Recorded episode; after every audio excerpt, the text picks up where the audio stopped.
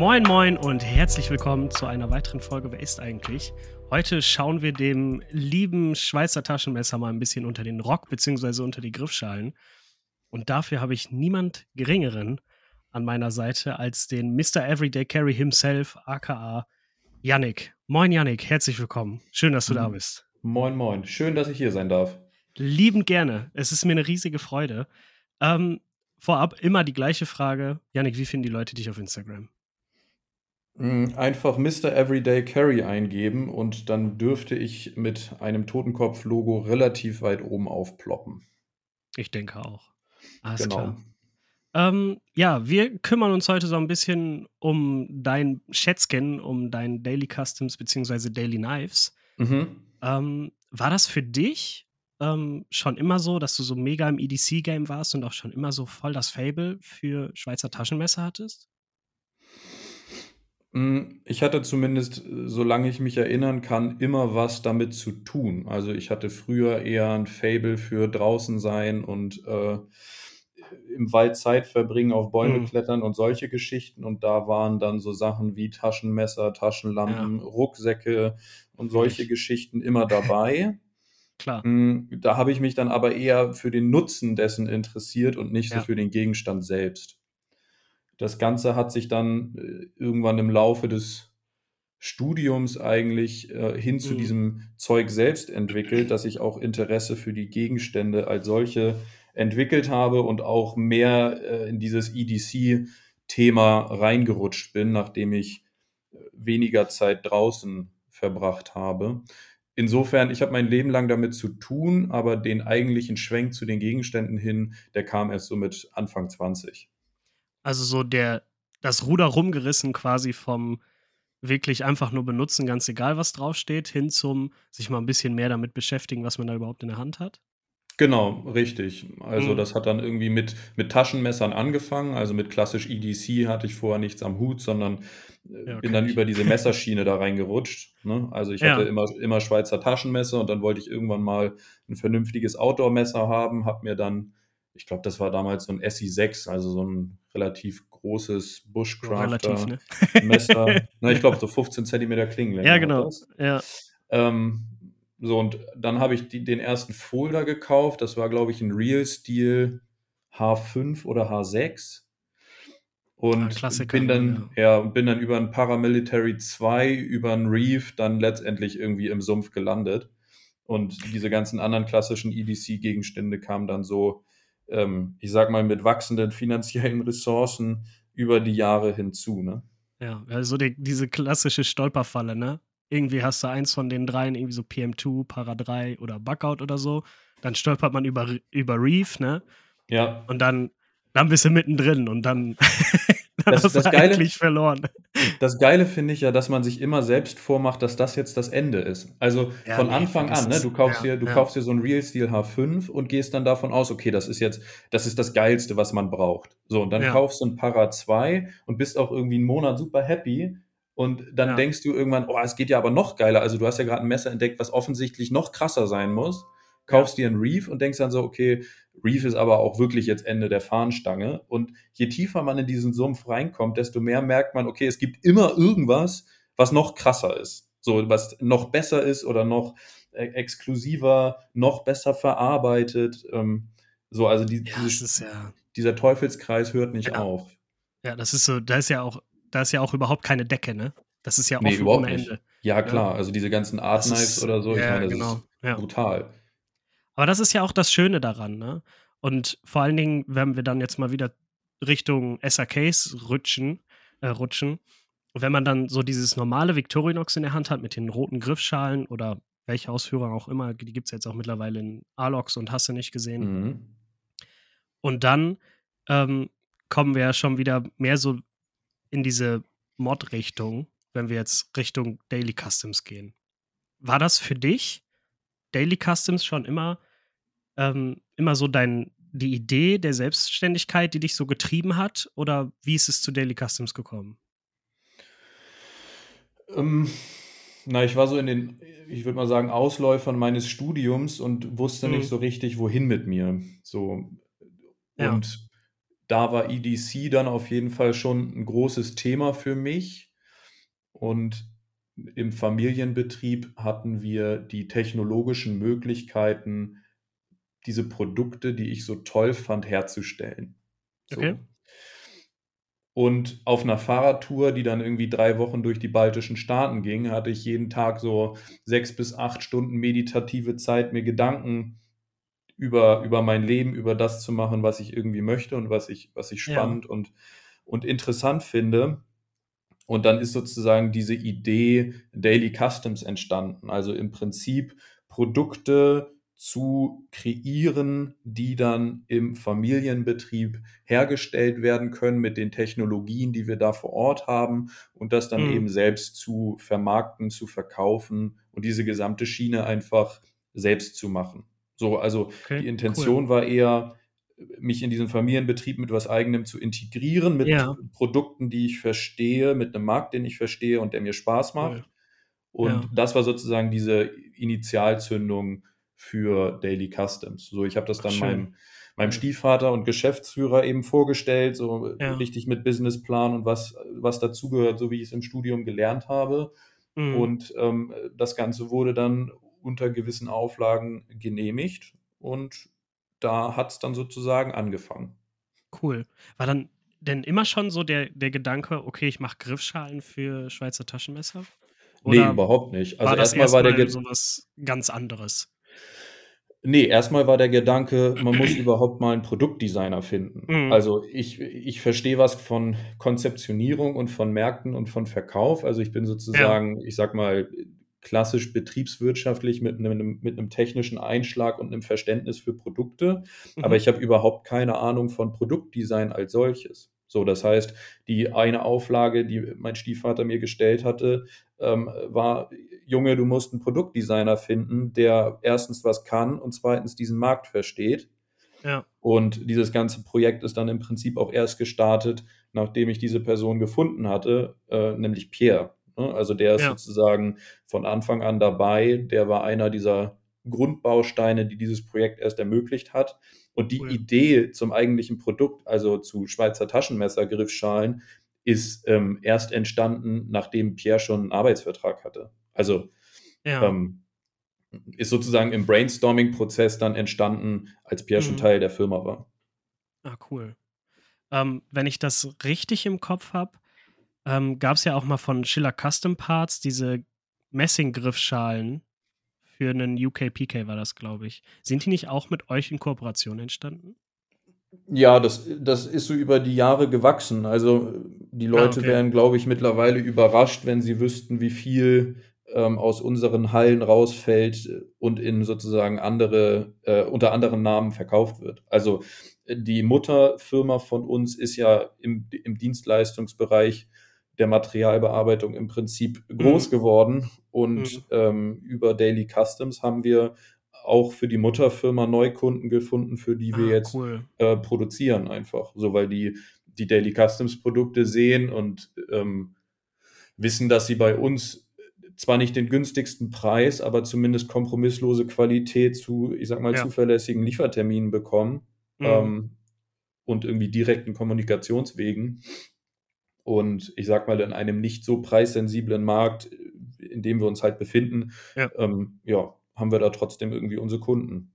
Ja, cool. Also, und genau, also Stan Schiller ist einer von denen, äh, für die wir mal Sachen gemacht haben oder Sachen machen. Ja. Also dann ist das ja sogar für, ähm, für, die, für, den, für die Firma, in der ihr fertigt, ähm, ja auch sogar noch ein Riesengewinn gewesen. ja, definitiv. Also, Definitiv. Ja, also ja. am Anfang waren wir sozusagen so der, ich mhm. nenne es mal Lückenbüßer, der immer dann auf den Maschinen gelandet ist, wenn gerade freie Kapazität zwischen anderen Kunden war, was eine mhm. super Situation war einfach für uns, weil wir dadurch keine ähm, leerstehenden, nicht laufenden, teuren Maschinen hatten. Ja. Mittlerweile sind wir sozusagen unser größter eigener Kunde. Also das Ganze hat sich dann über die Jahre so verschoben, ähm, dass jetzt die, die anderen Kunden in Anführungsstrichen warten müssen, wenn wir äh, Produkte brauchen, Ach, krass. weil wir unser größter und rentabelster eigener Kunde sind, ja. Ja, das ist doch, das ist doch mal was, wo man sich auch selbst dann auf die Schulter klopfen kann, oder? Ja, ja, auf die Schulter, auf die Schulter klopfen ist immer so eine Sache. Aber ich bin da, und da kann ich, glaube ich, für das ganze Team sprechen. Wir sind da schon sehr stolz auf das, was wir Ja, da ähm, schaffen und Ja. bewegen und äh, wie wir so wahrgenommen werden und wie wir arbeiten dürfen. Ich, also wir sehen uns da alle als sehr privilegiert, im Prinzip mit etwas, was Mhm. uns Spaß macht, Geld verdienen zu dürfen. Und ähm, Ja, cool. wir sind da eher glücklich, ne? So. Ja, kann ich voll verstehen. Vor allen Dingen, nachdem in so einer Anfangsphase, in so einer Gründungsphase ja auch viel Schweiß, Tränen und Blut in so ein Projekt fließt, ne? Ja, Ähm, erstens das und zweitens ja. muss man ja ganz klar sagen, dass wir damals, als das Ganze losging, waren wir jung, ne? Also wir Ja, kamen klar. irgendwie, äh, oder ich für meine Wenigkeit kam direkt aus dem Studium, hatte vom Berufsleben selbst im Prinzip wenig Ahnung Mhm. ähm, und habe so ganz blauäugig dieses Projekt eigentlich gegründet. Und ähm, mittlerweile ist man ja so ein bisschen weiter und versteht dann Ja. auch, was man richtig und was man falsch gemacht hat und so. Aber ja, ist schon spannend. Ja, voll cool. Das, also, das freut mich für euch auch riesig, dass das so ähm, nach dieser Entstehung jetzt, dass ihr da so floriert. Ne, man kriegt das ja auch selber mit, ne, dass Daily Customs ja mittlerweile schon ein Name in der Szene ist, ne, der für viele Dinge steht, ne, unter anderem halt auch diese, wie du vorhin so schön gesagt hast, kompromisslose Qualität. Ne? Genau, also ich, ich bin ja der Meinung, ähm, dass es im geschäftlichen Kontext kein Glück gibt und dass das, was man an Erfolg hat, sich selbst ähm, erarbeitet. Mhm. Mm, Man hat vielleicht eine, eine bessere Ausgangssituation oder eine schlechtere Ausgangssituation, da bin ich voll d'accord mit. Aber das, was heutzutage immer suggeriert wird, dass es diesen einen glücklichen Schuss gibt und dann ähm, hast du im Prinzip ausgesorgt, das ist totaler Quatsch. Ne? Also den, den geschäftlichen Erfolg, den man hat, den muss man sich mit beiden Händen mühsam erarbeiten und dann funktioniert das auch. So, Ja, dementsprechend, da ist Ja. wirklich viel Schweiß, viel Blut, viel Zeit reingeflossen Ja. und ähm, dementsprechend stolz können wir heute aber auch sagen, dass wir da ganz gut stehen. Ja, klar. Und das ist ja auch euer gutes Recht. also das meinte ich auch mit äh, sich selbst mal auf die Schulter klopfen, ne? Im metaphorischen Sinn, sich einfach auch mal selber sagen zu können, boah, das war schon Ja. eine arschgeile Nummer, was wir hier abgeliefert haben, ne? Solange man nicht die, Bo solange man nicht die Bodenhaftung da an der Stelle verliert, klar, kann man das gerne machen. So, ne? Ja, also klar. wir, wir stapeln da immer gerne tief und dann Ja. kommen wir damit eigentlich ganz gut voran. Ähm, wie kam es denn für euch zu diesem Namen Daily Customs? Also das ist ja, ähm, der muss ja irgendwo hergekommen sein. Wie bist Ja, du da auf haben wir die? tatsächlich, da haben wir tatsächlich gebrainstormt. So, das war, Mhm. das war ein relativ technischer Prozess, weil wir irgendwie uns über verschiedene Namen angenähert haben. Dann war irgendwann klar, okay, wir wollen eine Kombination aus zwei Wörtern. Dann Mhm. sind wir irgendwann auf dieses Wort Customs gekommen, was ja bei uns in der Szene, ich will nicht sagen inflationär benutzt wird, aber auf jeden Fall auch für Produkte genutzt wird, die jetzt keine klassischen Handmade Customs sind, sondern eher, ich sag Mhm. mal, Produkte beschreiben, die individualisierbar sind, die sehr hochwertig sind, die ähm, vielleicht, wo nochmal Hand angelegt wurde, neben, neben äh, so, so maschinellen Bearbeitungen. Und dann haben wir uns über dieses Thema EDC ähm, gewidmet und haben gesagt, naja, ne, Everyday Carry, Daily, das passt. Und so ist dann Daily Customs entstanden, dass wir gesagt haben, wir wollen eigentlich hochindividualisierbare, hochwertige Produkte äh, kreieren, die man täglich dabei hat. Und darüber ist dieser Name entstanden. Ja, cool. Also mehr wirklich, wie du schon gesagt hast, so, ein, so eine sehr strukturierte und technische Herangehensweise, als wie zum Beispiel bei mir, dass es halt einfach auf so einer, ähm, ja, auf so einer gewissen Geschichte basiert. Nee, das war tatsächlich eher so ein Prozess. Also das war auch, Ja. nachdem wir Pierre eingestellt hatten, war das okay, wir brauchen für dieses Baby irgendwie einen Namen. Was Ja. macht da Sinn? Und dann haben wir, ich glaube, über eine Woche oder so ging der Prozess und immer mal wieder was an, ans Whiteboard geschrieben. Das machen wir übrigens heute auch noch so. Also jetzt nicht mehr mit dem Namen, aber ähm, mit, mit irgendwelchen anderen Produktideen, dass wir da Ja, eine klar. Produktidee hinschreiben und dann skribbeln wir da immer eine Woche irgendwie drauf rum und streichen was weg und, oder was durch oder irgendwelche Anmerkungen. Und dann am Ende dieses Prozesses hat man eigentlich so eine Wolke, die recht eingedampft ist aber schon und da kann man dann relativ klare Entscheidungen aus, auch daraus treffen. So und so war eher, Mhm. dieser, dieser Namensfindungsprozess war sehr ähnlich. Ja, cool. Ähm, wie lange dauert denn bei euch so ein Prozess, wenn man einfach mal so ins Blaue fragen darf? Also, wie lange braucht ihr von der Idee bis zur Fertigung? Habt ihr da so einen durchschnittlichen Zeitraum? Also sozusagen von der Idee bis zum Verkaufsstart vergehen in der Regel 12 bis 18 Monate. Boah, krass. Ja, also das liegt daran, dass die Maschinen, die wir zur Verfügung haben, mit den Serienprozessen, die wir haben, extrem gut ausgelastet sind und wir mit Daily Customs und auch mit Daily Knives eher das Problem haben, nicht genug in der Serie produzieren zu können, um die Nachfrage zu stillen.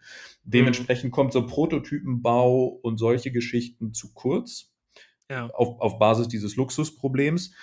Und ähm, da sich dieser Prozess Prototypenbau und so dann immer, immer relativ weit nach hinten schiebt, wenn dann mal Zeit ist, dauert der Prozess einfach so lange. Also wir haben am Anfang auch gedacht, oh, das ist, das geht nicht bei so einem sich schnell wandelnden Markt und äh, das funktioniert nicht. Ähm, aber fahren damit eigentlich ganz gut. So, also dieses, dieses AK2 zum Beispiel, das hat, ja. ähm, das hat bestimmt 18 Monate gedauert, von, vom, vom initialen Entwurf hin bis, bis jetzt zur Serienfertigung. Ja. ja cool, krass. Also, also ich meine, ist ja irgendwo verständlich, ne? Dass da erstmal ein ganzer, eine ganze Menge an Schmalz reingesteckt werden muss, bis dann am Ende das Produkt rausfällt, ne?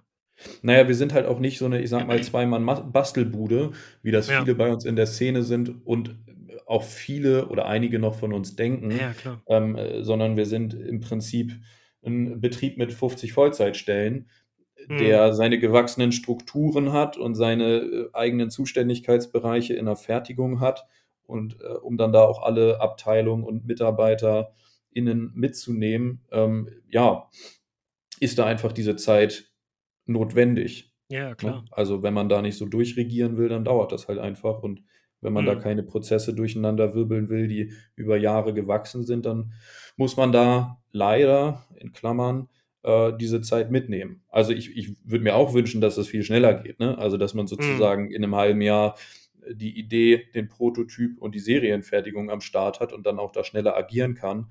Aber die Realität und auch die Realität bei allen anderen großen Firmen oder größeren Firmen äh, in unserer Szene ist, dass das einfach lange dauert. Ne? Also Böker hat auch, rechnet auch mit Zyklen von irgendwie, ich sag mal, 12 bis 24 Monaten, ja. bis dann da aus der anfänglichen Idee was im Katalog landet. So. Klar. Ist so. Ähm, was verbindet ihr oder beziehungsweise du, was verbindest du mit der Marke Daily Customs? Also wenn du jetzt, wenn du jetzt gefragt wirst, was ist Daily Customs, was würdest du antworten?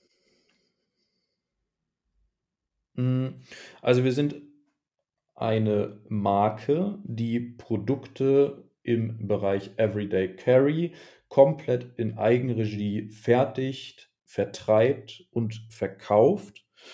Ähm, innerhalb eines familiengeführten äh, Traditionsunternehmens. Okay. So. Mhm. Das ist jetzt die, die, ich sag mal, die technische Antwort. Die, die andere Antwort wäre, wir produzieren geilen Scheiß, den wir uns selber ausdenken. So, das ist einfach die Wahrheit, ne? So ja, alles, klar. was man bei uns sieht, ist im Prinzip aus eigener Feder ähm, ja. oder von Freunden designt, die dann auch namentlich erwähnt werden und promoted mhm. werden. Ähm, und ja, wir, wir, wir dürfen unser Hobby zum Beruf machen und können davon leben. Das ist schon, so. das ist schon cool, ne? Also das ist ja so was, wovon viele träumen. Ne? Ich denke auch. Also ich glaube, ich glaube, dass Geld nicht das Wichtigste ist, sondern dass man die Zeit, die wir haben, mit etwas verbringt, das geil ist, worauf man Bock hat. Ja, genau. So. Und äh, ja, das gehört für mich ganz klar dazu. Ja, auf jeden Fall. Es ist auch so, ähm, das, das merkt man aber auch bei jedem, der das so lebt, ne? Nach dem Motto, der selber so sein Produkt entwickelt und so vermarktet, dass man nicht sagt, boah, jetzt muss ich hier was abliefern, was mir möglichst schnell möglichst viel Kohle einbringt, sondern diesen Gedanken so, ey, ich hab Bock darauf, das zu machen. Und ähm, wenn man das dann mit dem Gedanken verfolgt, entsteht ja ein ganz anderes Produkt, also qualitativ ein ganz anderes Produkt, als wenn man auf Krampf versucht, irgendwas eben schnell rauszudrücken.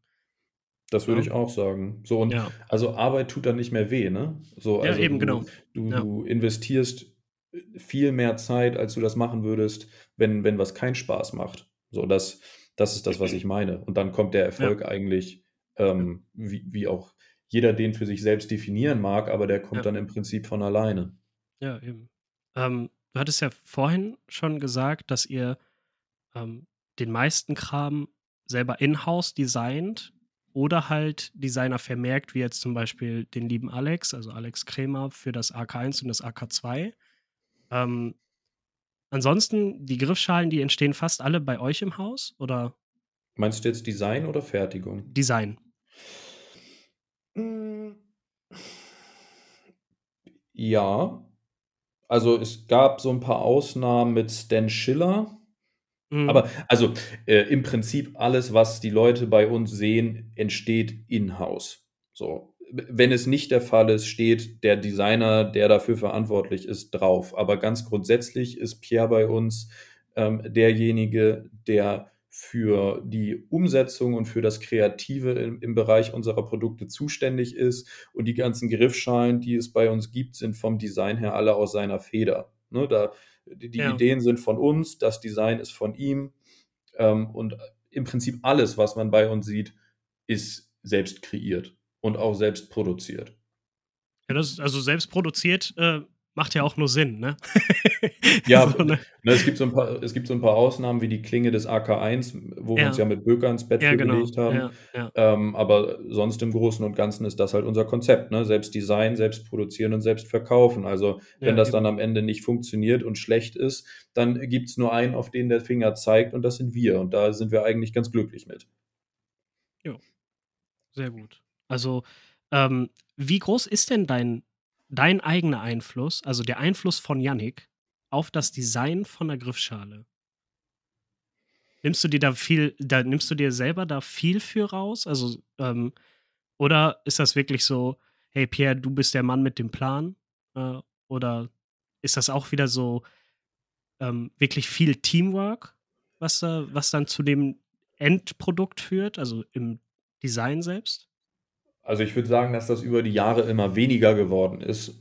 Mhm. Oder mein Anteil ist immer weniger geworden über die Jahre. So kann man es, glaube ich, am besten formulieren. Also jedes Design geht am Ende nochmal über meinen Schreibtisch oder durch unsere Runde durch und wird dann da freigegeben oder nicht. Aber die meisten Initialzündungen für ein gewisses Design hat im Prinzip Pierre. So, und dann ja. besprechen ja. wir das und was finden wir darin gut und schlecht und was müsste man verbessern und ändern.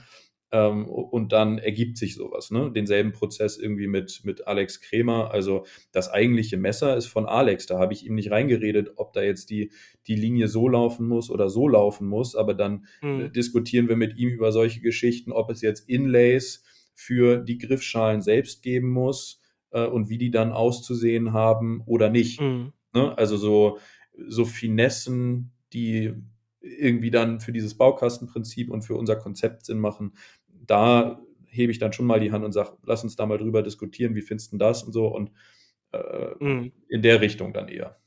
Aber das, aber das finde ich jetzt gerade so cool bei euch, dass es halt immer diesen Teamwork-Spirit hat, ne? Also jeder macht so das, was, was er am besten kann, aber im Endeffekt führt ihr alles wieder zusammen und guckt nochmal zusammen drüber. Ja, definitiv. Also ja. sonst, sonst funktioniert das nicht. Ne? Also wenn ich mich jetzt alleine hinstelle und sage, das läuft jetzt alles so und so und so, dann äh, ja. hat auch keiner Bock da zu arbeiten und da irgendwas ja. zu machen. So, also da muss jeder schon irgendwie sein, sein Steckenpferd haben, in dem er sich austoben darf. Ne? Also wir mhm. haben jetzt, äh, wir haben jetzt Paul Berndt als Printdesigner äh, festangestellt ähm, der ja auch in der Szene irgendwie bekannt ist, wenn ich dem jetzt ständig erzähle, was genau er haarklein machen soll und wie das auszusehen hat, dann sagt er auch, ja, dann brauchst du ja mich ja gar nicht. Also äh, die, ja, diese, die, die, kreativ arbeitenden ähm, Leute und Mitarbeiter, die, die müssen auch ihre, ihre Freiräume da ganz klar haben. Und da muss auch jeder irgendwie ähm, seine, seine äh, Props für bekommen. Mhm. Und das ist uns auch ganz wichtig, dass das auch als Teamleistung wahrgenommen wird. Also sonst funktioniert das einfach nicht. Ja, eben. Ne? Und äh, ich glaube auch, also ich habe ja selber ähm, mein, mein Compact mit euren Griffschalen, die ja in der als Knife Auction Exclusive, diese Natural Micarta-Dinger, ähm, mhm. entstanden sind. Und ähm, jedes Mal, wenn ich da drüber streiche, merkt man diese diese Qualität, ne? Also man merkt, dass das nicht einfach nur irgendwas, was mal eben so dahin gespuckt wird, so ganz doof gesagt, ist, sondern dass das wirklich ein Prozess ist, der nicht nur aus einer Hand kommt, sondern dass da viele ähm, viele Räder ineinander greifen. Ja, definitiv. Ja? Also ich meine, ja. wenn man sie alle erwähnt, also unsere Zerspannungsmechaniker, die an den Maschinen stehen und sozusagen die eigentliche, die eigentliche Arbeit am Produkt verrichten, um das herzustellen, ne? die haben ja auch unglaublich viel Engagement. Also die verstehen die Oberfläche, wie das auszusehen hat, die verstehen, was geht und was nicht geht, worauf sie Acht geben müssen. Die sind super sorgsam mit unseren Produkten. Ne? Die werden weggeschlossen und einzeln gelagert und so. Also ähm, im Prinzip, und das ist ja das Geile, dass jedes Produkt, das bei uns rausgeht, ist durch unsere Hände gelaufen. Ne? Also wie, ja. wie ich, ich kann jede Nase aufzählen, die dieses Produkt in der Hand hatte, bis es ja. dann bei dir ist. Und ich glaube, dass das äh, in einer Welt, in der immer mehr in Fernost produziert wird und ich sag mal so Design seelenlos dann irgendwo anders eingekauft wird, mhm. dass das den Unterschied macht und dass das auch ja, der voll. Kunde, wenn man die Geschichte zumindest kennt und erzählt, dass der das merkt. So. Ja, ja klar. Und ne, dass man das auch uns anmerkt, dass wir nochmal eine andere Verbundenheit zu, zu unseren Produkten haben und unseren Kollegen und Mitarbeitern anmerkt, ja. dass die das ähm, so empfinden, obwohl sie teilweise überhaupt nichts mit EDC und mit Messern am Hut haben und immer die Hände über dem Kopf zusammenschlagen, wenn sie sehen, was wir da täglich an Paketen rausschicken und was die Leute auch bereit sind dafür zu bezahlen. Ja. Ähm, also ich, ich glaube, dass man das dem Produkt und auch uns und diesem ganzen Projekt anmerkt, dass es so ist. Definitiv. Also das, das Glauben kann ich dir nehmen und kann dir sagen, das ist so. ne? ja. Ähm, also, also, selber der, als, als Endkunde kann ich ja. dir das so, so, so beantworten. Ne? So, und unser internationales, ich nenne es jetzt mal Standing, auch bei anderen Herstellern, die deutlich etablierter und deutlich größer sind als wir, basiert im Prinzip mhm. genau darauf. Ne? Also wir, wir haben nur deswegen ähm, gute Kontakte zu viel, viel größeren Unternehmen, weil die wissen, dass wir das selbst machen und dass wir einen sehr steinigen Weg gehen. Ähm, und das wird honoriert. Ja, hm? aber ich glaube, das ist auch sowas, ähm, was generell in dieser Community sehr, sehr cool oder sehr angenehm ist, ne? Dass diese, ähm, dass die Arbeit, also wenn die Leute merken, boah, der steckt da ziemlich viel Schweiß und Aufwand rein, ähm, dass die Honorierung dafür immer irgendwo gefunden wird. Natürlich gibt es immer ein paar schwarze Schafe, ähm, aber das macht es ja umso cooler, ne? Wenn man ja, auf jeden Fall. Wenn man dann auch wirklich ehrliches Feedback bekommt. Ja, ne? also im Prinzip gibt es für mich nur in dieser ganzen Community gibt es eine Regel und die ist golden und die lautet im Prinzip kopieren nicht den Scheiß von anderen. So, und wenn ja, du dich genau, daran hältst ja. und äh, irgendwie ein ehrlicher Typ bist, ja. dann, dann ist man auch, egal ob als Kunde, als Produzent oder in welcher Rolle auch immer, ein anerkannter Teil dieser Community und kann Total. dann auch auf diesen ja. freundschaftlich-familiären Rückhalt bauen, den wir ja nun mal erfahren, ne, den du ja auch erfährst und den ja, wir ja, ja auch ähm, so im Spirit auf allen Messen und Veranstaltungen leben, wenn man sich dann mal äh, leibhaftig in die Augen gucken kann. Ähm, und das ist, glaube ich, genau der Punkt. Ne? Also kopier einfach nicht den Scheiß von anderen und dann kannst du auch Erfolg haben, egal ob als Eben. Kunde oder als, als äh, Verkäufer, Händler, Produzent, ja. was auch immer. Ja, und das war ja auch so das, das Schöne auf der Knife. Das war ja für mich auch meine erste Messermesse und da sind wir uns ja auch über die Füße gestolpert. Und ähm, der erste persönliche Kontakt zu dir war ja auch voll easy. Ne? Das war ja nicht so, ähm, als, als müsste man da erstmal irgendwen anrufen, sozusagen, ne? Sondern das war halt direkt so per Du und das war direkt ein cooler, lockerer Umgang. Und das ist halt das, was ich, was diese Community auch so auszeichnet. Ne? Man ist immer, ja, man weiß immer definitiv. ganz genau, woran man ist. So. Ja, ja? also ich finde das, ich finde das auch. Und ich meine, äh, für dich war das jetzt die erste Veranstaltung ich war mittlerweile schon auf ein paar mehr und auch auf internationaleren. Mhm. Ähm, und ich verstehe dieses Gefühl von dir total gut. Ne? Also wenn du irgendwie nach Atlanta fliegst mit Anfang 20, da eingeladen wirst, an einem anderen Tisch mit auszustellen und dann in so eine Community reingeschmissen wirst, äh, die du vorher eigentlich gar nicht kanntest, aber die dich total herzlich begrüßt, ja. weil du so einen gewissen Werdegang gehst ähm, das ist schon ganz verrückt. So, und dieses Thema ja. EDC und Messer und alles, was dazugehört, verbindet dann doch mehr, als äh, manch einer glauben mag. Ja, und vor allen Dingen nimmt das einem auch so diesen, äh, diesen Res beziehungsweise auch teilweise Respekt und vor allen Dingen eher. Ja, die so, Hemmschwelle, ne? Genau, so diese, die, diese, diese vielleicht diese Angst, die man auch hat. Ja. Ne? Genau. Ja? Also, weil genau. man einfach ein gemeinsames Thema hat, das für ja. viele ja einen Großteil ihrer Freizeit in Anführungsstrichen einnimmt. Ja. Ähm, wird diese Hemmschwelle so ein bisschen runtergerissen, die viele Leute im gegenseitigen Kennenlernen haben. Genau. Und ähm, ja, man kommt irgendwie sehr, sehr gut, sehr direkt ins, ins Labern. So, ne? Ja, genau. Das ist halt, ja, ähm, wir driften ab. ähm, wir haben jetzt gerade, ähm, ist schon ein paar Mal der Name Daily Knives und Alex Kremer gefallen. Ähm, kommen wir mal zu Daily Knives, außer es gibt noch irgendwas, was du über den SAK-Bereich unbedingt loswerden möchtest. Ähm, Nö.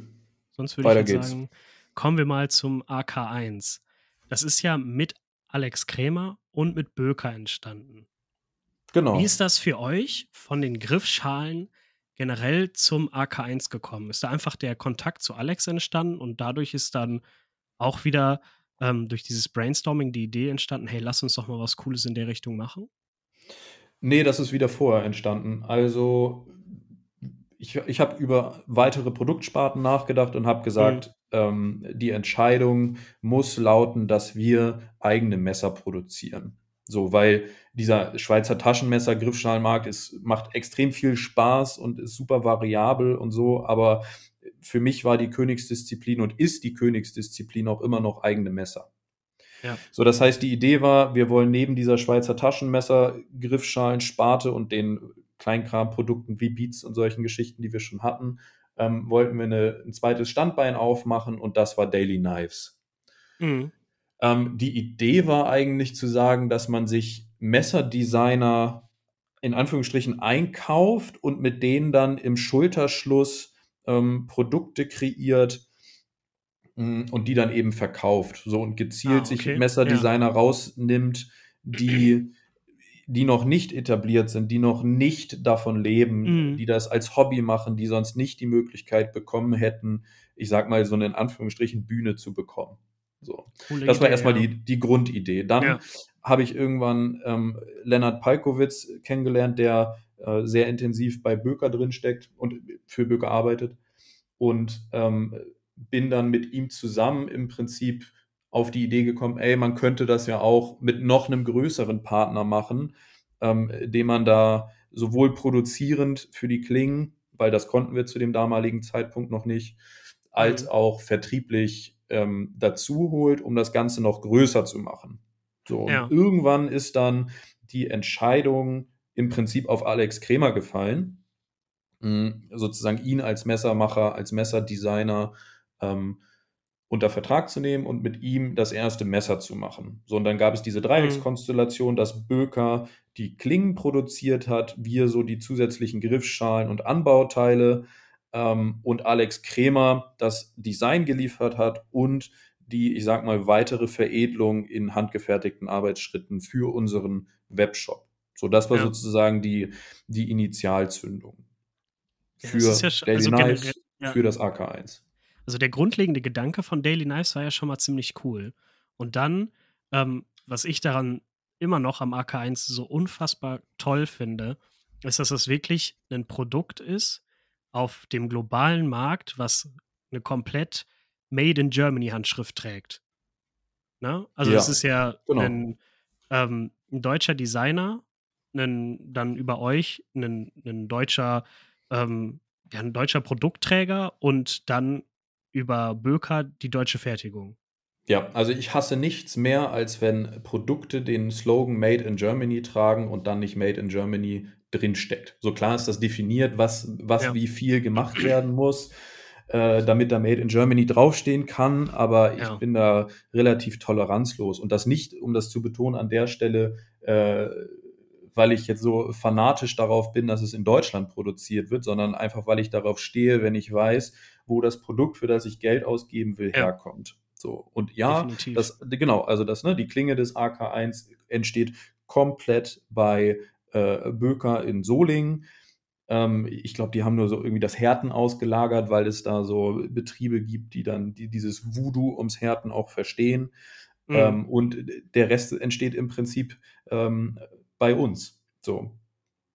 Und genau, also es ist tatsächlich ein Produkt, das komplett wie die anderen Produkte von uns ja im Prinzip auch, äh, in Eigenregie in, ja. in Deutschland, lokal bei Leuten, die man auch tatsächlich ansprechen kann, ähm, gefertigt wird.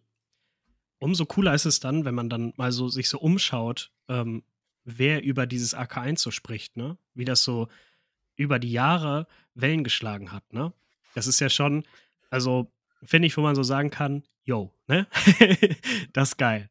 Na, also selber, ja, also, wenn, man, wenn man als deutsches Community-Mitglied hier sitzt und dann sieht, was für Wellen ein Produkt, wo wir gerade mittendrin in dieser Welle von OEM-Produktionen aus Fernost und so sind, dass trotzdem ein Produkt, was in, hier bei uns gefertigt wird, in der ganzen Konkurrenz zu den USA und Fernost, ne, trotzdem so Wellen schlagen kann. Ja, also nur ähm, so das, das AK1 war im Prinzip wie die Schweizer Taschenmesser, Griffschalen auch ein extremer Marktbereiter. Ja, also es gab auch vor mhm. uns gab es schon Leute, die Schweizer Taschenmesser, Griffschalen gemacht haben.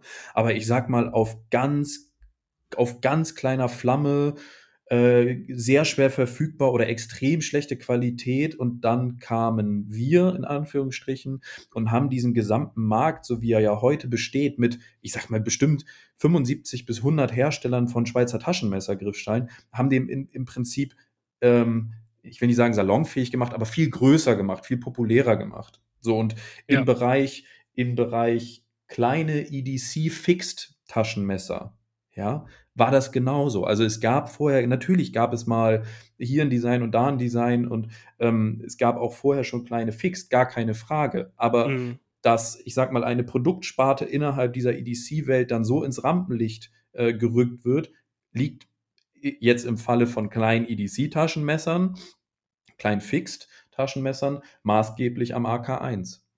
Also, ja. ne, das, kann ich, das kann ich aus der Perspektive sagen, als dass ich die Konkurrenz in Anführungsstrichen oder die Marktmitbegleiter kenne und genau weiß, zu welchem Zeitpunkt die angefangen haben, das zu machen. Und jetzt ploppen sie ja überall auf dem Bo äh, aus der Erde mit ähnlichen Konzepten und wechselbaren Griffschalen und, und tralala. Ne? Also, ja.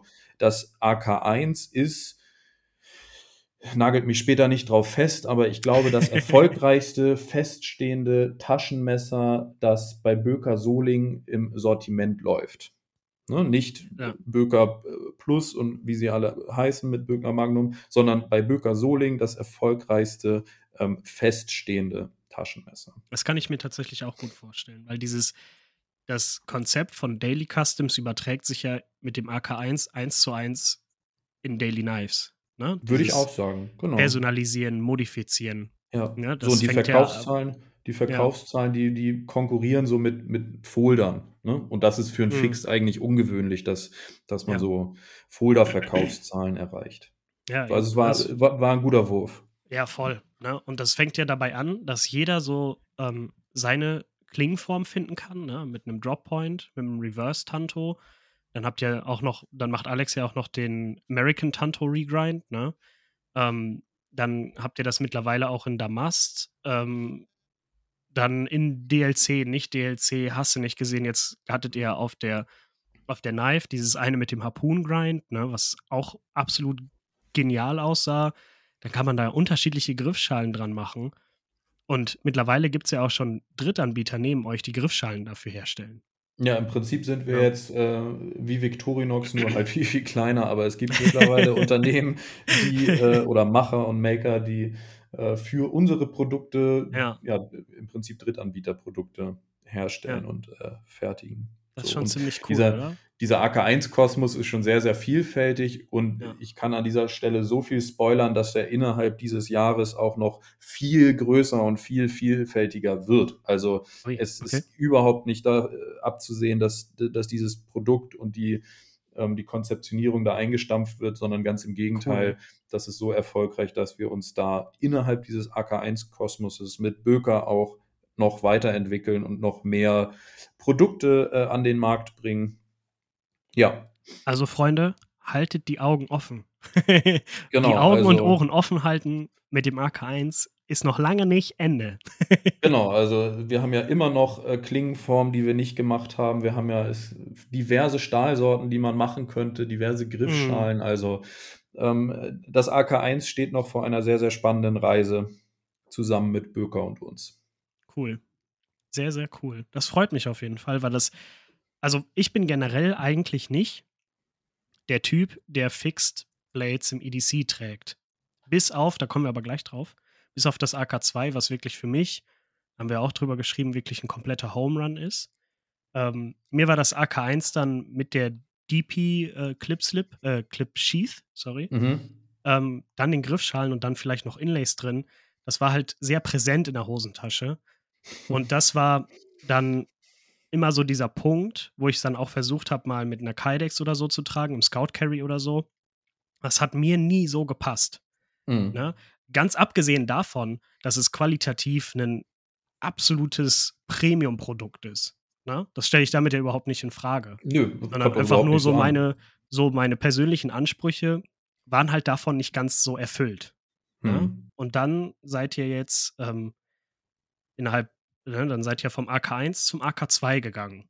Wie war da dieser, dieser Entwicklungsprozess aus dem AK1 das AK2 zu machen? Hat sich das einfach logisch abgeleitet oder war das wieder, ähm, ey komm, lass da mal weiter drauf aufbauen und mal ein anderes Produkt fertigen? Hm, ja, das war so zweierlei Maß. Also einmal war nach dem Erfolg des AK1 klar, okay, wir möchten auch eine zweite Messerserie und eine dritte und eine vierte an den Markt bringen, genauso wie das ja die großen Hersteller auch machen. Ne? Also Spyderco, mhm. Reeve, Benchmade, wie sie alle heißen, haben ja alle so zwischen, ich sag mal, 10 und 30 unterschiedlichen Messerlinien, die sie dann in sich selbst ähm, äh, weiterentwickeln. Und wir wollten eben auch die zweite Messerlinie neben dem AK1 und haben dann mit Alex einen so guten Partner gefunden, dass wir gesagt haben, alles klar, das zweite Messer, das wir machen, ähm, soll auch von, von Alex designt sein. Mhm. Ähm, und weil die Entscheidung, die Klinge oder den Fertigungsprozess des AK2s komplett in-house zu machen, ähm, haben wir gesagt, das zweite Messer soll auch ein Fixed sein, weil ich sag mal, das noch mehr Fehler in Anführungsstrichen verzeiht als äh, eine Folderklinge. Ja. So, das war sozusagen erstmal der Grund, warum wir gesagt haben, okay, AK2, mit Alex sind wir super glücklich, der soll das bitte machen. Ähm, ja. Wir wollen wieder ein Fixed Blade. Was wollen wir? Wollen wir was Größeres, was Kleineres? Nein, wir wollen was Kleineres, ein äh, Produkt, das für sich alleine steht und nicht einen so großen Baukastensatz bedarf wie jetzt das AK1. Ja, und dann kam dieses skelettierte AK2 eben ins Leben. Das ist ja, glaube ich, auch ähm, korrigiere mich, wenn ich da falsch liege. Das ist ja, glaube ich, auch so ein Design, was Alex selber mal als Custom gefertigt hat, ne? So vom reinen Grundstock her. Ähm, genau, also das Design hat er mal so als Semi-Custom in kleinerer Stückzahl, ich glaube, das ja. waren, nagel mich nicht auf fest, 10 oder 20 ja, Klingen, ähm, in, in, etwas größerer Ausführung gemacht. Also mhm. Das AK2, das jetzt auf den Markt kommt, ist kleiner als das, was so in, in 20er Stückzahl irgendwo existiert. Ähm, aber die Grundidee dieses Designs hat Alex schon vor, ja, ich glaube, drei oder vier Jahren gehabt. So alt ist das jetzt mittlerweile schon. Ja. Ähm, wo du gerade die Größe angesprochen hast, das ist ja für, ähm, für die ZuhörerInnen so von der Größe her müsst ihr euch das vorstellen, dass es ein Hauch kürzer ist als ein ausgeklapptes 91 mm SAK. Aber nun wirklich nur ein Hauch. Ne? Es ist nicht viel an Längenunterschied da. Ja, so kommt das hin. Also ich glaube, das sind ungefähr anderthalb Zentimeter weniger als beim AK1. Jeder, der so ein AK1 mal in der Hand hatte, weiß, dass das schon relativ lütt ist und das AK2 eben ja. noch ein bisschen kleiner. Ähm, aber haben wir ganz bewusst gewählt. Äh, für die meisten Handschuhgrößen ist es ein vollwertiger Griff. Ähm, die Klinge ist, ist vollwertig, auch wenn sie, wenn sie relativ kurz ist. Und das verschwindet eben einfach komplett in der Hosentasche und man vergisst es ja, da, weil es durch die Skelettierung, durch die Größe, durch ja. die Machart so leicht ist. Und das ist dann auch der Punkt, wo es für mich zum Home Run geworden ist. Ne? Als, es, als ich es dann in der Hosentasche hatte, dachte ich so, geil. du steckst dir das in der Clipslip in die Hosentasche und das ist, Ding ist einfach weg. Ne? Ja, es hat halt überhaupt vor, keine krasse Präsenz. So. Ja, ich meine, mir hat vor einer Woche hat mir ein Kollege von mir erzählt, dass das Ding unter 80 Gramm inklusive Kydex wiegt. Boah, das ist ja. Ich müsste es jetzt nochmal nachmessen und äh, jetzt werden ja. bestimmt im Nachhinein alle drunter schreiben, äh, stimmt nicht, aber ähm, ich meine, es ist so, ich meine, es, ich erinnere mich daran, dass das so in der Größenordnung war. Auf also jeden Fall deutlich unter 100, aber ich meine auch unter 80. wenn ihr, wenn ihr eins habt und eure Jeans in die Hosen, äh, in die Wäsche schmeißt, guckt vorher nochmal, ob das AK2 da nicht noch irgendwo drin ist. ja, ist so. Ähm, sonst ist es wenigstens sauber, wenn es rauskommt. sauber und stumpf, ja. Ja, wahrscheinlich.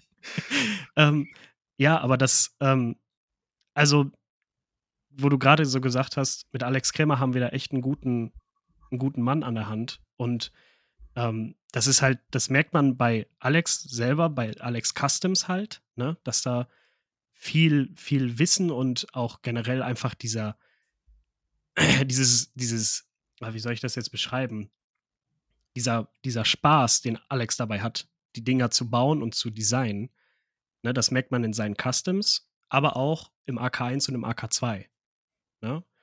Und ähm, wo wir jetzt noch mal so ein bisschen zwischen AK1 und AK2 stehen, ähm, wird für das AK2 auch Optionen geben oder wird es für das AK2 auch Optionen geben, das mit Griffschalen oder irgendwelchen Inlays für die Skelettierung? Habt ihr da schon irgendwelche Ideen für? Ja, also wir haben äh, Lass mich, ich möchte noch einen Schritt zurückgehen. Also wir sind ja, klar, deswegen so glücklich mit Alex, weil der sich seinen Designs über Funktionalität über die Jahre so genähert hat. Ne? Also der, ja, ja. der ist niemand, der sich jetzt hin, hinsetzt und sagt, oh, das muss optisch so aussehen und dem ordne ich die Funktionalität des Messers unter, sondern der hat über die Jahre über, über seine enormen handwerklichen Fähigkeiten sich diese Designsprache angeeignet im Sinne von, was funktioniert, was macht Sinn, ne? welche Form will ich eigentlich äh, in meine Designs übertragen. So deswegen sind wir so glücklich mit Alex, weil der das handwerklich versteht und richtig Erfahrung hat und nicht nur ein geiler Messerdesigner ist, sondern eben auch ein handwerklich richtig guter Messermacher. So. Ja. Ähm, zurück zu deiner anderen Frage. Beim AK2 ist es so, dass wir zumindest die Entwürfe für zusätzliche Anbauteile ähm, in der Schublade haben. Ich ja aber gesagt habe, dass die eigentlich goldene Regel dieser Community ist, nicht den Scheiß von anderen zu kopieren. Ja. Und wir auf der Blade Show März 2023 in Texas am Stand von Penya war das, glaube ich, ein skelettiertes kleines Fixed liegen sehen haben, dessen Aussparung im Prinzip genauso mit Griffschalen gefüllt war, wie wir das machen wollten. Und ja. wir uns dann äh, verschnupft angeguckt haben und gesagt haben, damit ist diese Idee wohl gestorben. Ja. Ähm, dementsprechend wird es das AK2 wenn ich jetzt nicht in nächster Zeit mit Penya auf dem Bier am Tisch sitze, nicht mit weiteren Anbauteilen geben, sondern so als eigenständiges Produkt mhm. im Kontrast zum AK1 stehen. Also das gibt es auch nur mit Kydex im Lieferumfang gleich. Ähm, und äh, klar, man kann sich dann später noch eine Lederscheide dazu kaufen, weil die Clipsheets von Daniel Pocklerdeck äh, DP Steel and Leather äh, auch für das AK2 funktionieren. Voll, ja. Aber erstmal bleibt das so ein ähm, ja, Einzelproduktkosmos. Mhm. Ähm, das ist ja, also, wo, wo du das gerade angesprochen hast mit dem, mit dem äh, Fixed von Pena. Ähm, aber das gibt's ja, also diese Inlays in diesen skelettierten Griffen, das haben ja schon sau viele Maker gemacht, ne? Ich glaube, für das Speed Demon von TRC gibt es sowas, äh, für MKM, für diese kleinen Fix, die die da haben. Da gibt es ja auch welche mit Inlays und hast du nicht gesehen. Ähm, aber ich finde das trotzdem gerade sehr bemerkenswert, dass ihr trotzdem sagt, okay, das haben die alles schon mal gemacht, ne? dass du, dass ihr trotzdem eiskalt oder willensfest an dieser goldenen Regel, die du ja erwähnt hast, ne, so eisern festhaltet. Ja, ja jeder andere ich, könnte da schwach werden ne, und sagen, ich, ja, okay, ich kann nicht andere dafür, ich kann nicht andere dafür verurteilen und äh, dann sozusagen selbst dagegen verstoßen. Ja, also wir versuchen ja. eigentlich immer niemanden mit unseren Produkten an den Kopf zu stoßen oder es vorher zu klären. Ne? Ja. Also wir machen unsere eigenen Designs, wir wollen unsere eigenen Ideen und ähm, ja, das beanspruchen wir so ein Stück weit auch für uns. Und dieses Penya sah einfach unsere Messer in Kombination mit diesen dreieckigen Aussparungen, die dieses Pen ja eben auch hatte, sehr ähnlich, völlig mhm. unabhängig voneinander entstanden. Und die ja. Inlays, die er in seinen Griffschalen hatte, waren auch denen, die wir tatsächlich so unabhängig oh, ja. designt hatten. Einfach so ähnlich, dass wir gesagt haben, ah, Digga, da äh, lassen wir mal die Finger ja. von einmal, weil er jetzt halt der Erste war und zweitens, weil wir einfach äh, keinen Bock haben, unseren Ruf auch nur in irgendeiner Art und Weise ankratzen zu lassen, mhm. ähm, ja, da lassen wir dann einfach die Finger von. So dumm gelaufen. Ne? Wir, ja. wir äh, diversifizieren das AK2 äh, über Klingenformen und Stahl in der Zukunft und dann halt nicht über zusätzliche Anbauteile wie Griffschalen, so, sondern dann ist es halt ein Lightweight äh, Necki oder Hosentaschen fixt, ähm, mm. Wo sich die Leute mit Paracord was rumbasteln können, wenn sie da Bock drauf haben, aber ja, die Vielfalt bringen wir dann da jetzt über Klingenform und verschiedene Stähle. Ja, also das ist ja, also wie gesagt, ich finde es halt mega bemerkenswert, dass ihr da so, dass ihr so eurer Linie so treu bleibt.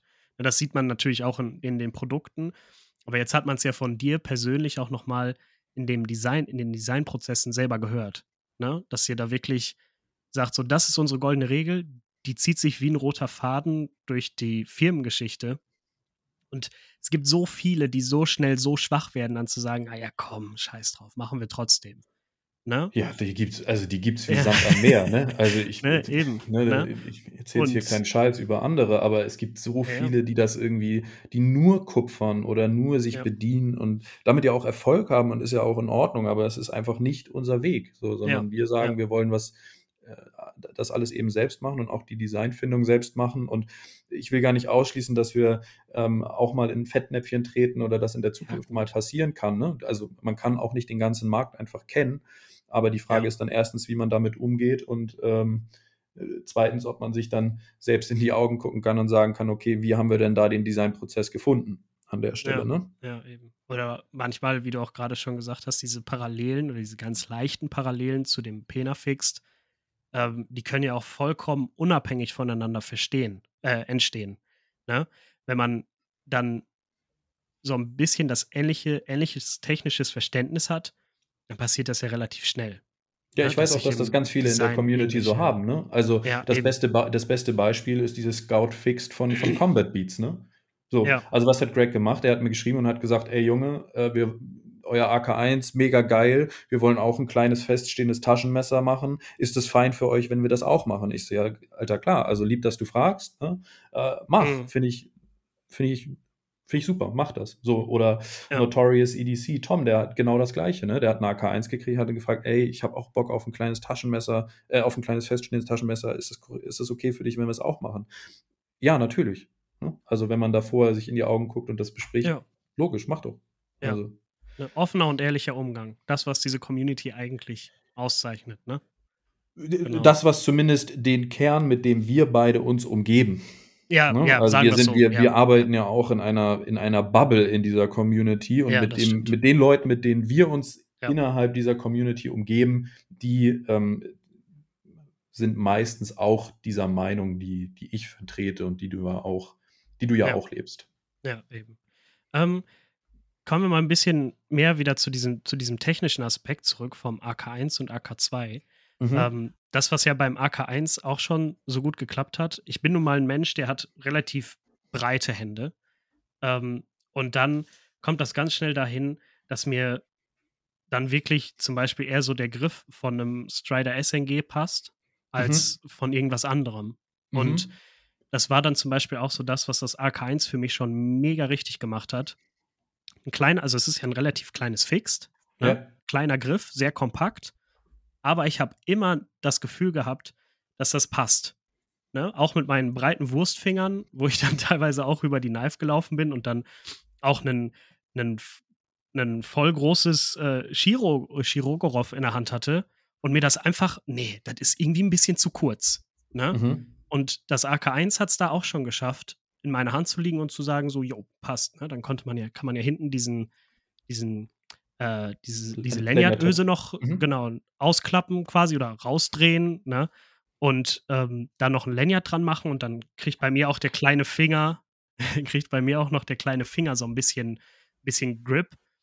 Und das ist dann halt so dieses, wo ich dann beim AK2 erst so, als ich so die ersten Bilder gesehen habe, erst so ein bisschen Sorgen hatte.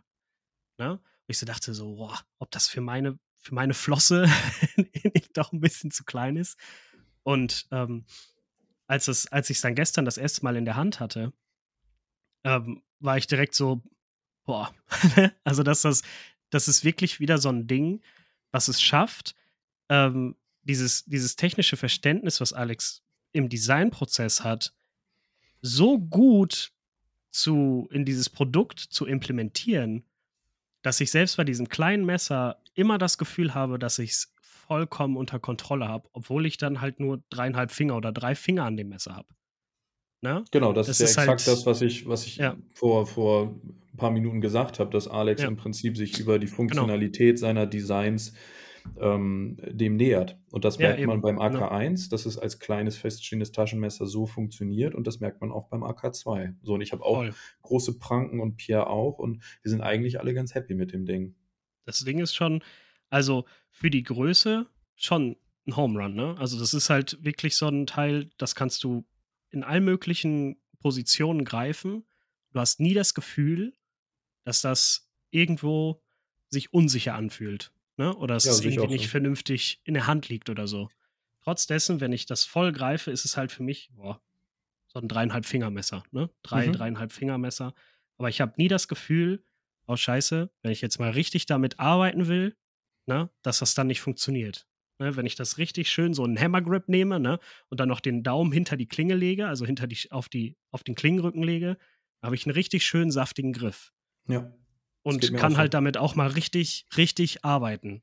Ne? Und das ist halt so das, was, was das Messer für mich zu dem EDC-Fixed macht, wo ich sagen würde, okay, das wäre wahrscheinlich ein EDC-Fixed, was es permanent in meine EDC-Rotation schafft, weil es dieses, diesen teilweise finde ich aus meiner Perspektive als Nutzer sehr schwierigen Spagat schafft zwischen klein, unauffällig in der Hosentasche und trotzdem, Entschuldigung, trotzdem ähm, ein Arbeitstier zu sein.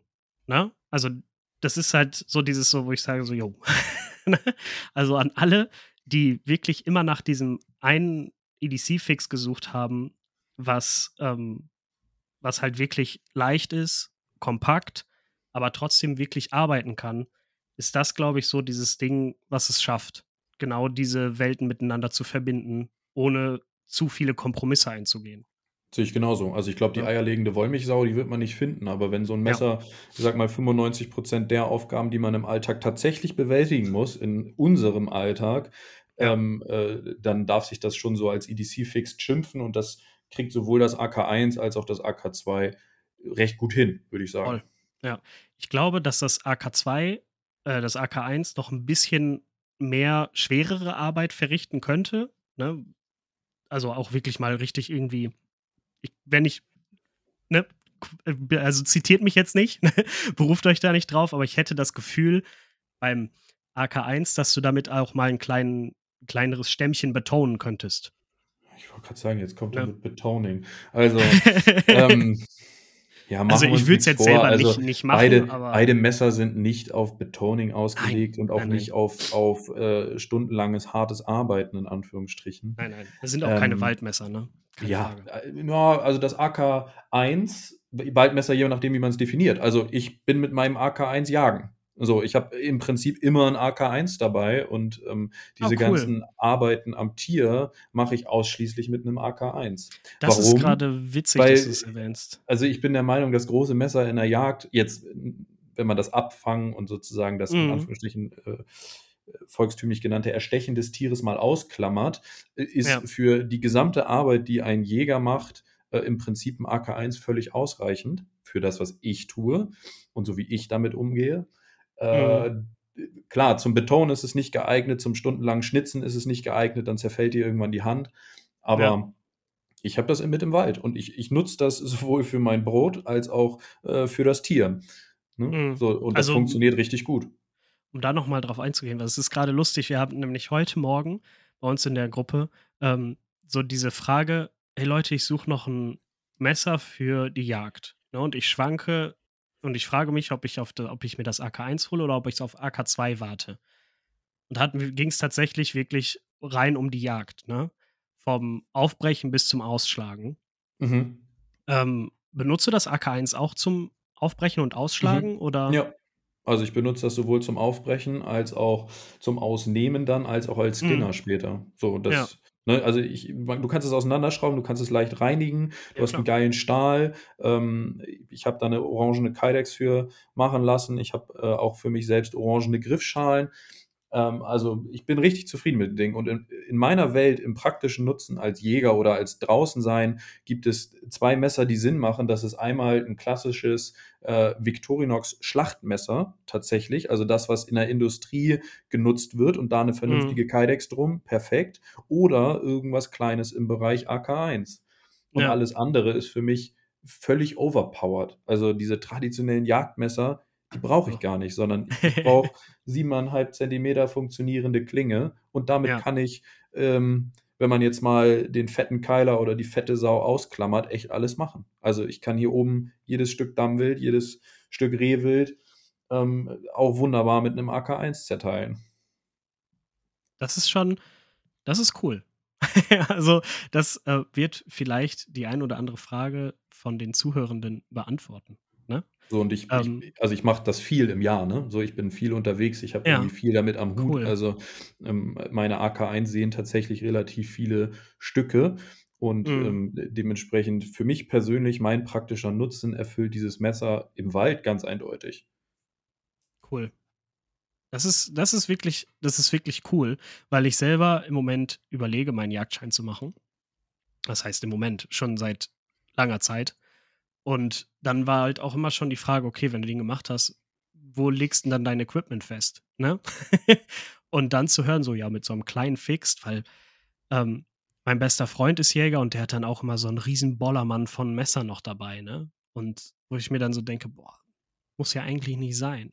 Genau, also wir müssen das Abfangmesser an dieser Stelle, das äh, dafür gedacht ja. ist, das Tier zu ja, erlösen, ja, sozusagen ganz klar davon unterscheiden. Aber sicher, wenn, das, äh, wenn das Tier einmal tot ist und die eigentliche Arbeit dann beginnt, ähm, dann reicht so ein kleines Ding völlig. So, und beim Jagdschein, also ich kann das immer nur wieder als Empfehlung machen, wenn jetzt nicht das Geld der ausschlaggebende Faktor ist, warum man hadert, dann muss man sich einfach anmelden und das machen. Und äh, dann, mhm. dann kriegt man das auch mit der Zeit und mit dem Invest hin.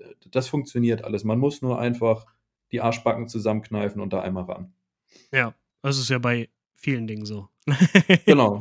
Einfach Augen zu und durch, so ganz doof. Ja, gesagt. Ne? es gibt immer gute Gründe, das nicht zu machen und ja. grünes Abitur und teuer und viel Zeit und ne, was dir nicht alles die Leute erzählen, warum man das nicht machen sollte, sondern wenn man da Bock drauf hat auf das Thema und so war das damals bei mir auch, dann einfach ja, loslegen. Ich, ich habe es ja auch bei genug Leuten mitbekommen, wie so diese Jagdschein oder beziehungsweise die Jagdausbildung generell funktioniert. Und das ist tatsächlich nicht das Ding, was mich abhält. Ne? Mhm. Ähm, okay, also ähm, AK2, AK1, ähm, das sind, ne, wie wir jetzt auch rausgehört haben, auch mal für, ja, für ein EDC, primär EDC fixed schon Aufgaben, die du mit deinem AK1 machst, ähm, wofür das Messer ja eigentlich per se ähm, gar nicht gedacht war, oder? Du meinst jetzt das AK1? Ja, ja, genau. Ja. Boah, naja, also wir haben uns damals so, was die Größe angeht, haben wir uns an Heidi orientiert. Ne? Also Heidi war so im, mhm. im deutschsprachigen Custom-Bereich einer der ersten, der so kleine Hosentaschen fixt, salonfähig gemacht hat. Und ich war ein totaler Fan oder bin ein totaler Fan von Heidi.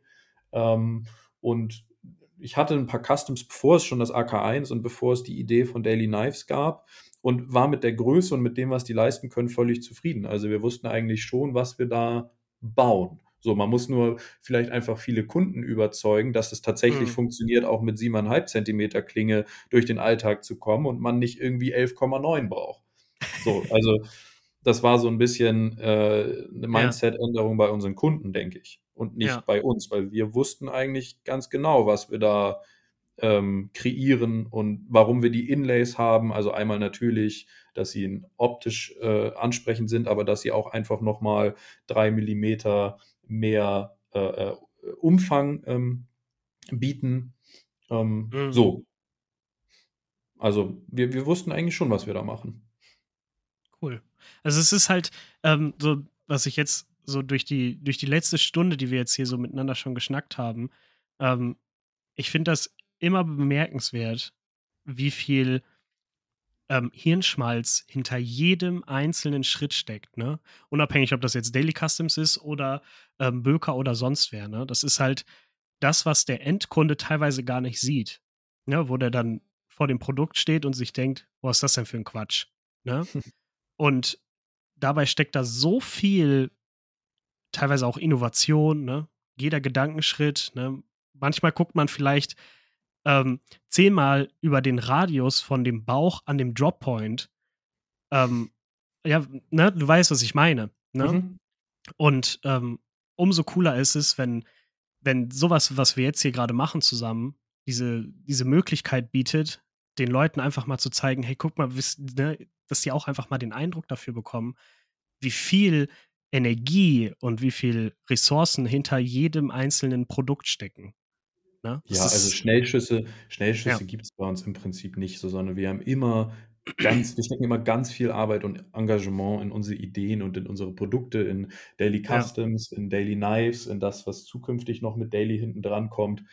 Ähm, also überall steckt wirklich, steckt wirklich viel Arbeit drin. So. Ja, das, das merkt man aber auch. Ne? Also das muss ich wirklich sagen, bei jedem, ich hatte ja schon mehrere ähm, äh, Schweizer Taschenmesser mit Scales von euch dran. Das eine, was jetzt hier mein absolut äh, wertvollstes Stück in meiner Collection ist, ja, wobei bis auf das Ankermesser. Ähm, aber da merkt man halt wirklich so, na, auch bei dem AK2, bei dem AK1, das merkt man einfach, ne?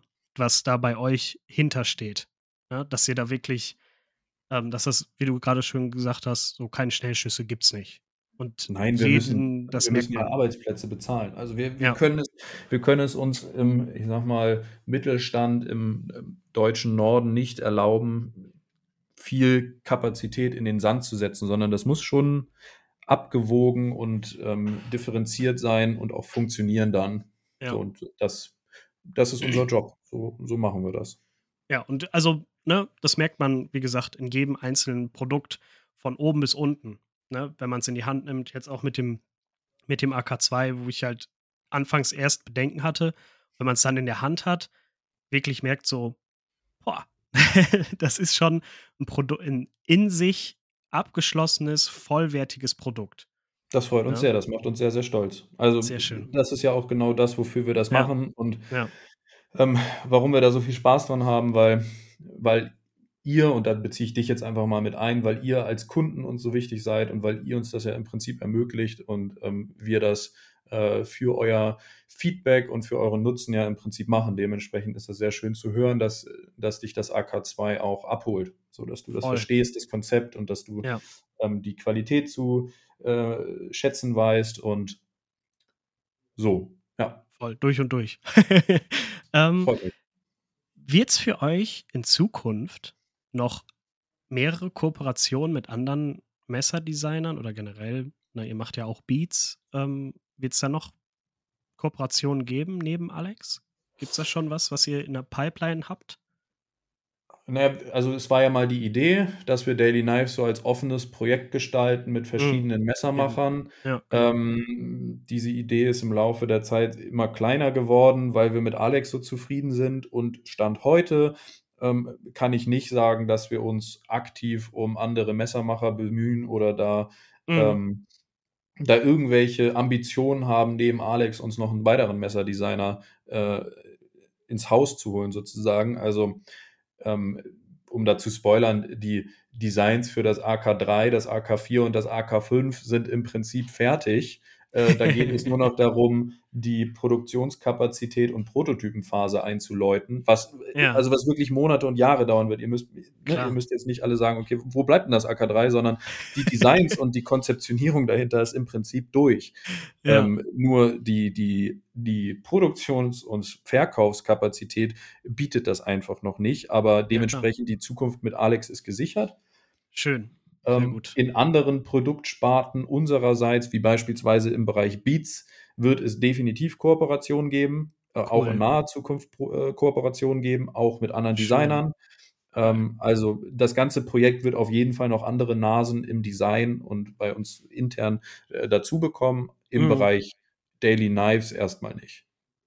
Okay, also das mit den die News mit den Beats freut mich mega, weil eure Beats, also die Daily Custom Beats, oder der eine, den ich habe, ist tatsächlich das Einzige, was mir jemals an Messer kommen würde, weil mir die anderen Beats irgendwie nie passen. So, ne? Und ähm, der, ich habe ja den mit Natural Micarta und einem Titankappler. Mhm. mhm. Und das ist einfach so auch wieder, ne, dieses Modellieren, Modifizieren, Personalisieren, was ihr halt auch mit dem AK1, mit den Griffschalen und so weiter so vertretet. Ähm, geht ja mit den Beats genauso, ne? Ob ich jetzt Mikata, Titan und Mokume oder so miteinander kombiniere oder weiß der Geier. Ne? Ja, im Prinzip hatten wir ja die Beats oder wollen wir die Beats immer in den Materialien verfügbar haben, in denen wir auch unsere Hauptprodukte, also die Griffschalen mhm. und das AK1 verfügbar haben. Mhm. Und ähm, dementsprechend so war das Konzept auch als Baukastensatz aufgebaut. Und ja. dieser Baukasten wird jetzt erweitert äh, vermutlich noch dieses Jahr, wird Sehr mit schön. einem externen Designer, der auch, ich sag mal, ein relativ großer Name in der Szene ist, erweitert, mit dem wir dann so ein Kooperationsprojekt machen. Also Design von ihm, Produktion von uns und dann gemeinsame schön. Vermarktung. Sehr gut. Ähm, ja, also wir, wir arbeiten da liebend gerne im Schulterschluss mit Leuten, die cool sind, auch zusammen. Und das werden wir auch weiterhin tun. Cool, sehr gut. Das sind News, die, die mich schon, die mich schon so ein bisschen so ein bisschen anspornen ne, und anheizen. Schön, das freut mich. ähm, wo du jetzt gerade schon gesagt hast, für das AK3, AK4 und AK5 liegen die Designs schon in der Schublade. Ähm, wird eins davon ein Folder sein oder bleibt ihr bei Fixed? Nein, nein, nein. Also das nächste Projekt ist ein Folder. Oh, cool. Ne, wir haben jetzt beim AK2 haben wir jetzt ähm, in Eigenregie auch die Klingen hergestellt, im Gegensatz zum AK1. Also haben da ja hm. tatsächlich äh, den gesamten Prozess das Härten jetzt mal ausgenommen, ähm, selbst gemacht und haben ja. da jetzt unsere Erfahrung gesammelt und sind jetzt auch bereit für einen Folder. Das wird schön, das nächste cool. große Projekt. Oh, spannend. Nice. Sehr schön. Da freue ich, da freuen, da freuen nicht nur ich mich drauf, wahrscheinlich alle anderen auch. ne, weil das ja immer so ein Ding ist, was mit Argus-Augen verfolgt wird bei euch. Ja, also das wird es tatsächlich und ich glaube, ich ich kann jetzt schon behaupten, dass das AK3, ähm, sowohl technisch als auch qualitativ, als auch so vom Konzept her wirklich, äh, krass wird. So, das Cool. das wird nicht irgendwie so ein so 'n so 'n äh, ein Folder, den es so im Markt schon gibt, sondern da wird es ein paar technische Neuerungen geben, Oh. wieder ein Baukastensatz. Oh, geil. Cool. Ja, also da, da, da steckt, wird viel Arbeit reingehen oder ja, geht auch schon viel Arbeit rein. Ähm, aber das also, nächste große Projekt, das AK3, wird ein Folder. Was du gerade gesagt hast, ne? Mit dem, ähm, dass da äh, Baukastenprinzip, neue technische Neuerungen und sowas, da steckt sau viel Workload hinter. Und das macht so das, ähm, das ist immer das, was mich am meisten für ein Produkt hypt. Ne? Nicht, dass das Design irgendwie krass ist, natürlich auch, aber vor allen Dingen, wenn man selber weiß, als Endkunde, wie viel Arbeit dahinter steckt und wenn man das dann in der Hand hat und selber merkt, so, das ist von, von der Messerspitze bis hin zum Clip ein komplett durchdachtes Prinzip und Produkt ist und dass, dass man das fühlt und auch in der Haptik, im Benutzen und dann beim Folder, natürlich auch beim Mechanismus, wie es aufklappt, wie der Mechanismus das Messer eventuell verschließt, ne? Mhm. oder der Walk and Talk beim Slip Joint, Mhm. Ähm, dass es bei mir immer ein Messer ist so, nicht, ich hole das nicht raus, mache das auf und zu und sage so, ja, geil oder nicht, sondern ich nehme das halt wirklich in der Hand und versuche das Messer mit, mit jeder Fingerspitze zu verstehen. Ne? So, und das hypt mich halt gerade mega. Ja, halt, ich, ne, also unser Anspruch, ich sage das jetzt ganz bewusst, unser Anspruch, ich sage nicht, dass wir den erreichen, aber unser Anspruch ist natürlich, ein Messer in äh, Reef-Qualität zu bauen, das den Baukastengedanken des AK1 verfolgt und dann noch mit technischen Neuerungen aus ausgestattet ist und dementsprechend mhm. viel Zeit fließt in dieses Produkt Klar. und in dieses Projekt, bis es dann final auf dem Markt ist. Aber dass man mal so äh, sozusagen den Grundgedanken versteht, den wir hm. verfolgen. Ne? Ich, ich, wie cool. gesagt, ich, ich will ganz bewusst jetzt nicht sagen, dass wir das erreichen, ähm, weil Reef ja so der Goldstandard im, im Produktionswesen für mich einfach ist. Ja, ähm, aber das ist zumindest unser, das ist unser Anspruch. Ne? Und ja, ähm, cool. ähm, das ist auch jetzt der Anspruch an das, an das AK2 und äh, an das, was wir machen einfach. Ja, sau cool. Also ich bin jetzt schon hyped, was du mir erzählt hast. Also ich freue mich riesig drauf.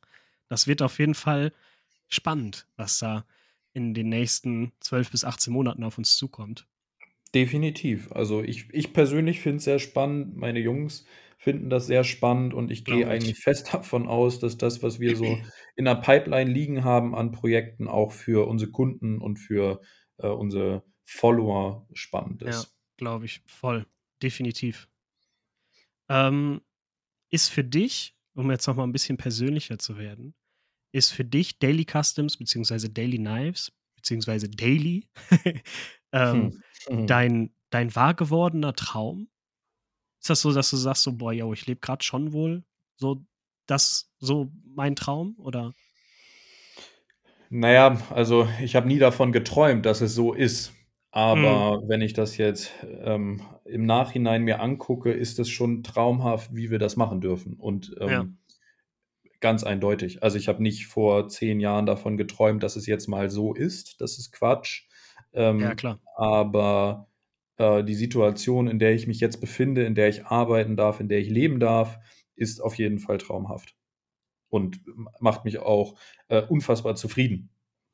Schön, sehr gut. Ja, ja, das, also ich glaube, also ich gehe ja selber an, ich bin ja selber an dieses Podcast-Projekt mit dem Gedanken dran gegangen, mal gucken, was kommt. Ne? Einfach mhm. mal machen.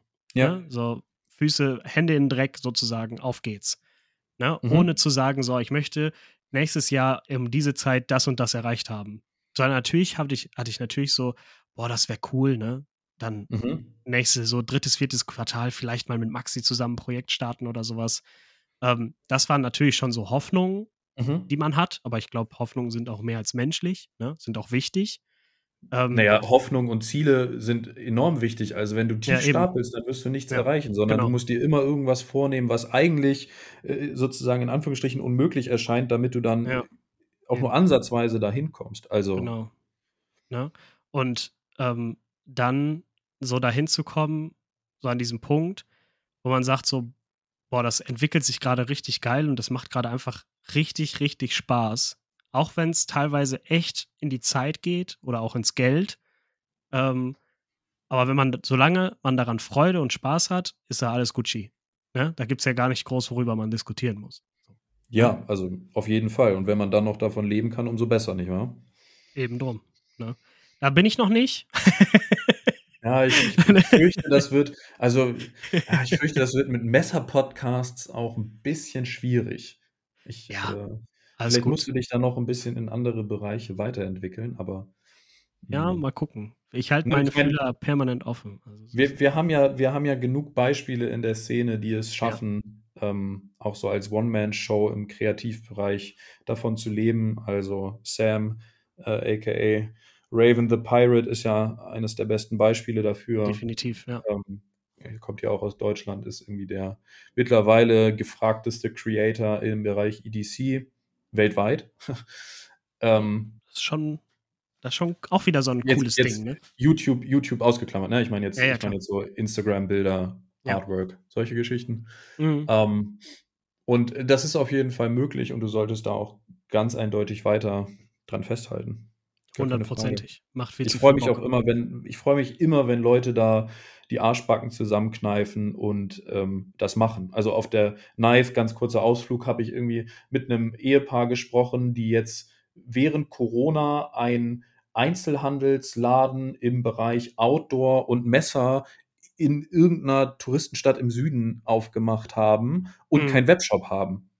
So, da habe ich denen auch gesagt, ey, wie geil seid ihr denn? Das ist ja so, ne, jeder Bankberater würde die Hände über dem Kopf zusammenschlagen und würde sagen, wie ja. kein E-Commerce und, ne, und ja. das läuft irgendwie richtig gut für die und äh, die, die haben sich getraut, die machen das und ich finde es super. Ich, also, ja, voll. Also es ist mal wieder so, so ein Ding so gegen den Strom, Ne? Ja, aber voll. trotzdem, trotzdem die Welle reiten so. Ne? Ja, so Exkurs beendet, das wollte ich nur kurz sagen, weil ja, ich das einfach, cool. ich fand das beeindruckend und cool, dass, dass die sich da so in jungen Jahren, ein bisschen älter, glaube ich, als ich, hinstellen und äh, so ein Ding da reiten. Und Sehr cool.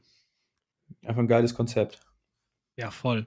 Ähm, Gibt es für euch noch so, neben dem, was wir schon erwähnt haben, ja, neben den Beats, neben AK345, ähm, noch so Zukunftsprojekte, ähm, die du so ein bisschen anteasern kannst oder beziehungsweise eher möchtest? Hm.